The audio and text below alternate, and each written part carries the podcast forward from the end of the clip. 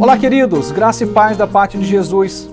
Provérbios, capítulo 3, versos 29 e 30. Não planeje o mal contra o seu próximo, que confiantemente mora perto de você, e não acuse alguém sem motivo se ele não fez nenhum mal à sua vida.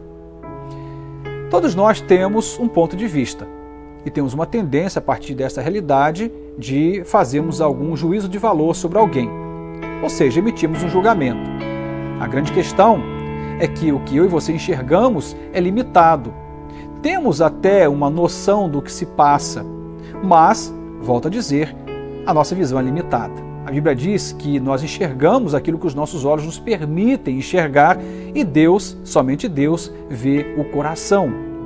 Quando eu e você partimos do princípio de que temos opinião sobre alguém e essa opinião agora é emitida e ela é emitida no tom de culpa, de acusação, cometemos um, um sério risco de não somente nos equivocarmos, mas de abrirmos feridas profundas no coração do outro. A grande questão que a Bíblia diz é que se você julga, você também será julgado. Com a mesma medida em que você julgar alguém, você também será julgado. O convite da parte de Deus é que eu e você não sejamos juízes de ninguém, Deus a todo nos julgará, mas eu e você jamais devemos, devemos cumprir esse lugar, porque esse lugar não nos pertence, que é o lugar do julgamento. Quando alguém acusa um outro alguém, como diz Salomão, até sem motivo algum, está cometendo um erro gravíssimo, porque está partindo do pressuposto que você está no lugar do acerto. Quem está errando é o outro. Há uma cena linda na Bíblia que me chama muita atenção, que é a história de uma mulher que foi pega em flagrante adultério. Ela foi colocada em praça pública seria morta a pedradas. E aquele apedrejamento é interrompido porque Jesus propõe uma reflexão. Naquela cena ele diz: Quem não tem pecado, lance a primeira pedra. E o que a Bíblia diz é que um a um foi se retirando do local, as pedras foram lançadas ao chão e aquela mulher não morreu naquela, naquela ocasião.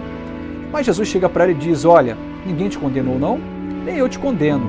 Se levante, vai e não peques mais. Jesus então ele não manifesta ali um conluio, um apoio ao pecado. Pelo contrário, ele trata, trata, trata o pecado como pecado, perdoa aquela mulher pela sua transgressão, mas preserva a vida dela e dá ela a oportunidade de um recomeço. Portanto, ele não é ali ou não está naquele lugar ah, para julgar, mas para perdoar e salvar. Quem somos nós para julgar alguém? E ainda mais, quem somos nós para acusar alguém. E o texto vai dizer aqui: não acuse alguém sem motivo se ele não fez nenhum mal à sua vida.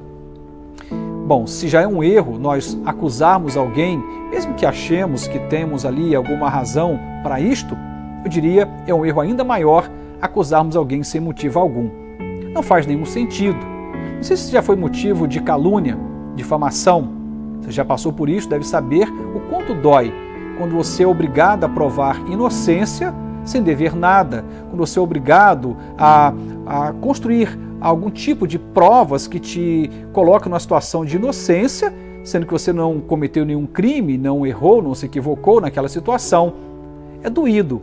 As pessoas que já foram alvos de calúnias, difamações, sofrem danos profundos na alma, dores profundas no coração.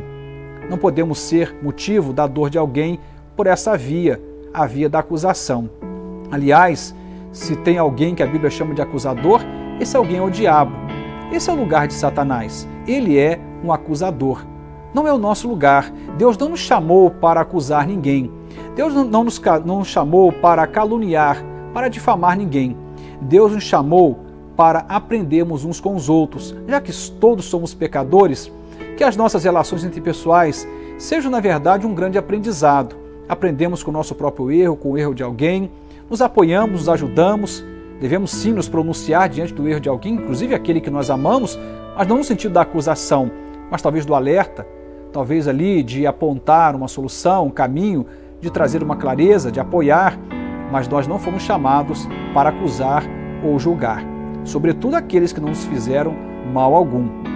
Vejo muito ódio no coração de muita gente pessoas que, sem nenhuma razão para isto, odeiam o seu próximo, e às vezes por preconceitos raciais, religiosos e tantas outras vias preconceituosas. Ainda bem que Deus nos ensina lá na cruz que o amor é um amor que não discrimina. A Bíblia diz que Deus amou o mundo de tal maneira que deu seu Filho unigênito para que todo aquele que nele crê não pereça, mas tenha vida eterna. Aquele que poderia ter nos acusado e nos condenado, pelo contrário, nos perdoou, nos absolveu em seu tribunal por um amor derramado lá na cruz. Que Deus nos ajude a não sermos acusadores de ninguém, mas que sejamos parceiros para trazer apoio, ajuda, alerta. Se você não pode fazer o bem, que você não faça o mal. Que Deus nos ajude. Amém.